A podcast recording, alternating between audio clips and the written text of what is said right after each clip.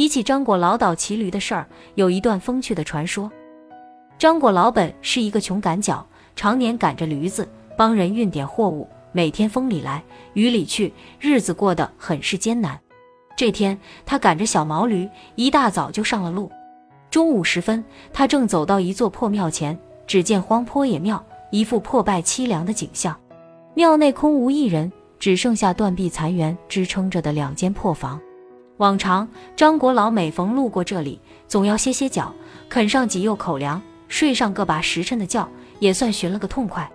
今天张国老却改变了主意，因为他摸摸干粮袋，只剩下早上舍不得吃的那块大饼，现在要把这块大饼吃了。晚上吃什么呢？他牙一咬，心一横，干脆三顿并做一顿，待把货物运到地方再说。正要走时，突然一阵风刮来，他闻到了一种异香。这时腹中空空。饥肠辘辘的张国老不禁喝住了毛驴，停下脚来。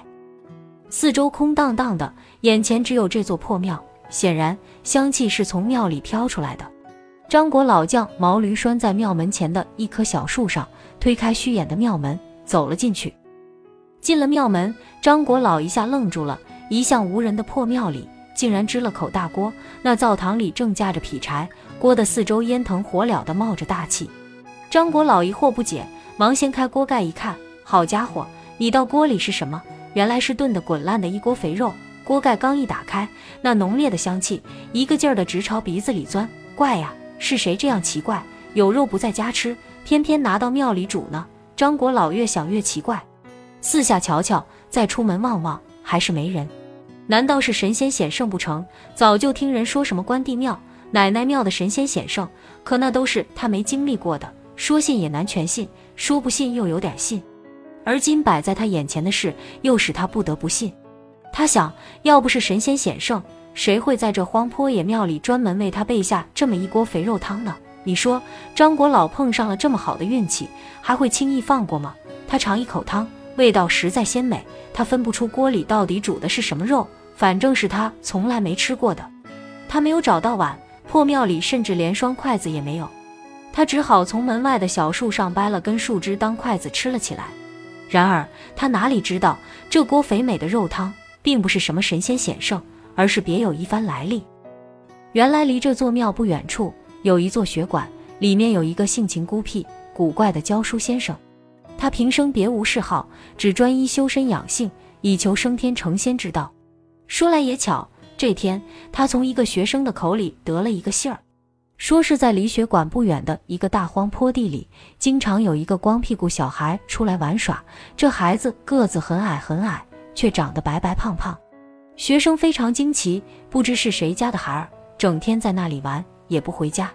教书先生听到这个消息，心中暗喜，他断定这绝不是一般人家的孩子，而是一只成了精的何首乌，因为他早就听人说过。何首乌在地下生长千年以后，就会变成人形出来走动。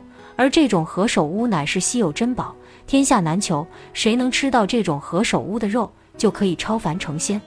他早就梦想得到这样一种宝贝，不料却应在今天。这先生平素修身有道，养性有法，各门经典无不精通。他既然无时无刻都在想着能获得何首乌，自然也就有一套捕捉的方法。他买来了一扎红丝线和一根绣花针，把丝线的一头穿在针上，交给学生，让他设法把针扎在那个光屁股小孩的身上。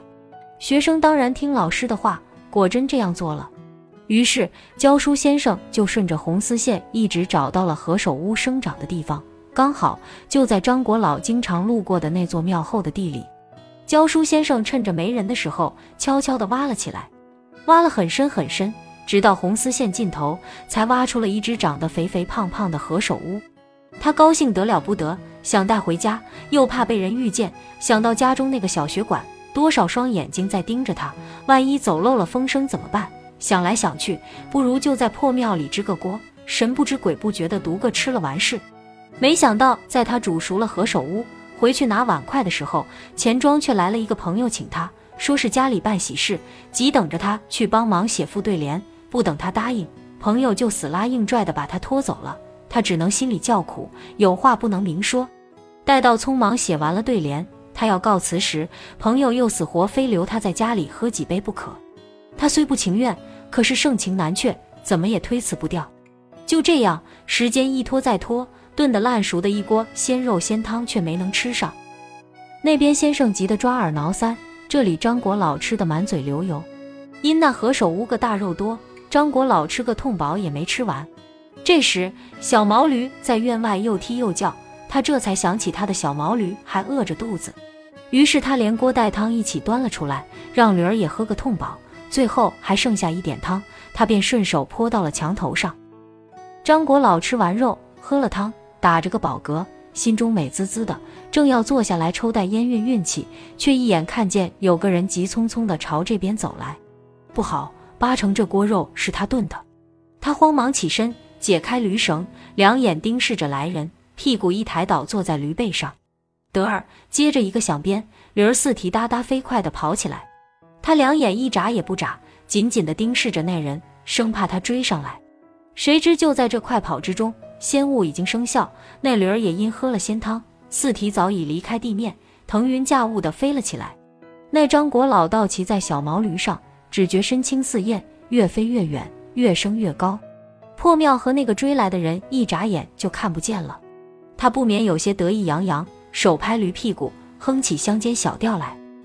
传说张国老用来当筷子吃何首乌的那根树枝，竟然落地生根，长成参天大树，被当地人称作国老树。那一堵被张国老用汤泼过的墙头，竟然如同墙铁壁一般，经世不到。后来人们就把这座破庙加以整修，改建成国老庙，把这堵墙立为国老碑，还在上面题诗刻文，纪念张国老呢。